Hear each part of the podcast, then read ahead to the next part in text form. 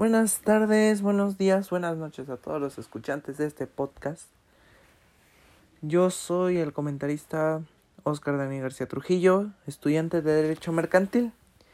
Y estamos aquí transmitiendo desde la ciudad de Morelia, Michoacán. Y hoy tenemos un nuevo tema de Derecho Mercantil. Toda esta información más adelante va a ser basada en la Ley General de Sociedades Mercantiles. El tema de hoy va a ser la sociedad anónima.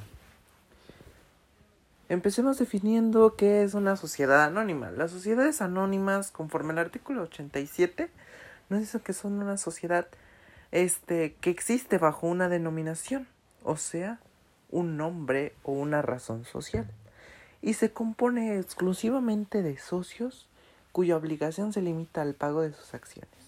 Es decir, que ninguno de ellos, en un caso de quiebra, es este, va a afectar su patrimonio más que el inicial.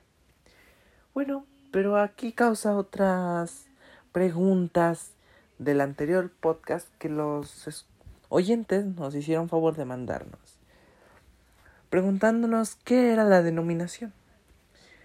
Y bueno, el siguiente artículo de esta ley, el 88, nos dice que es el nombre de la empresa que debe estar formando libremente y debe ser exclusivamente eh, único.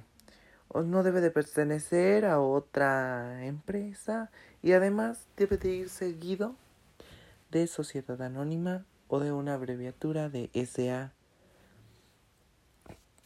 S.A. Más adelante hablamos en el anterior podcast sobre la sección primera de la constitución de la sociedad a la cual le hicieron la pregunta de qué requieres para crear una sociedad anónima. Bueno, dada la tarea, el artículo 89 nos menciona que mínimamente para formarla necesitas dos socios que tengan una acción y por lo menos cada uno. Un contrato que establezca el monto mínimo del capital y en los demás artículos y con un abogado te los mencionarán cuáles son. Y tener en efectivo mínima el 20% del valor de cada acción pagada en numerario, es decir, efectivo. ¿Y ante quién constituyes tu sociedad anónima? Bueno, el artículo 90 nos dice que debe ser ante un fedatario público. Mm, la siguiente pregunta que tenemos es ¿qué contiene la escritura constitutiva de una sociedad anónima? El artículo 91 nos menciona que el capital social debe de venir su cifra, el número y el valor y la naturaleza de cada una de las acciones en que se divide el capital social que es denominado así el conjunto de dinero reunido por las acciones. Bueno, la forma y los términos en los cuales eh, debe pagarse de forma la parte insoluta de la acción.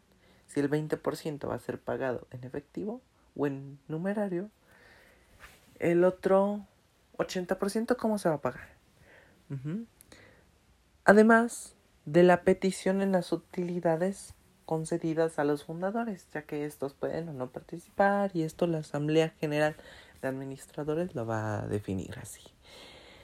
Necesitas además el nombramiento de uno o varios comisarios que van a ser los mm, trabajadores no permanentes que se van a encargar de vigilar a los administradores. Bueno, además se debe de especificar cuáles van a ser las facultades de la Asamblea General y las condiciones de para la validez de sus deliberaciones, aparte de las asignadas por la ley. Bueno, y hablando de la Asamblea General, decían, ¿qué facultades tiene la Asamblea General Constitutiva? Artículo 100. Nos dice que deben comprobar la existencia de la primera exhibición para constituirse, examinar y aprobar casos de los avalúos de los bienes, deliberar acerca de la participación de los fundadores en utilidades, y hacer los nombramientos de los administradores como de los comisarios. Bueno, pues Si la Asamblea decide que los fundadores participen en las utilidades, ¿qué procede? Bueno, no pasa nada. Los artículos 106 y 107 dice que su participación debe ser acreditada a través de un título especial denominado bono de fundador, los cuales deben de reunir los, los requisitos del artículo 108. Cosa para la agilidad de este podcast no serán mencionados. La segunda sección tuvieron dudas sobre las de las acciones son representadas por medio de un título normativo, todas deben ser del mismo valor, no existe la copropiedad, pero bueno, son indivisibles y sí existe la copropiedad, pero se nombrará un representante común. Se puede traspasar y sobre la administración, pues la administración de una sociedad queda a cargo de varios mandatarios temporales y revocables. Y de la cuarta sección sobre la vigilancia de la sociedad, se estará a cargo de unos comisarios temporales y revocables. Sería todo por hoy. Buenas noches.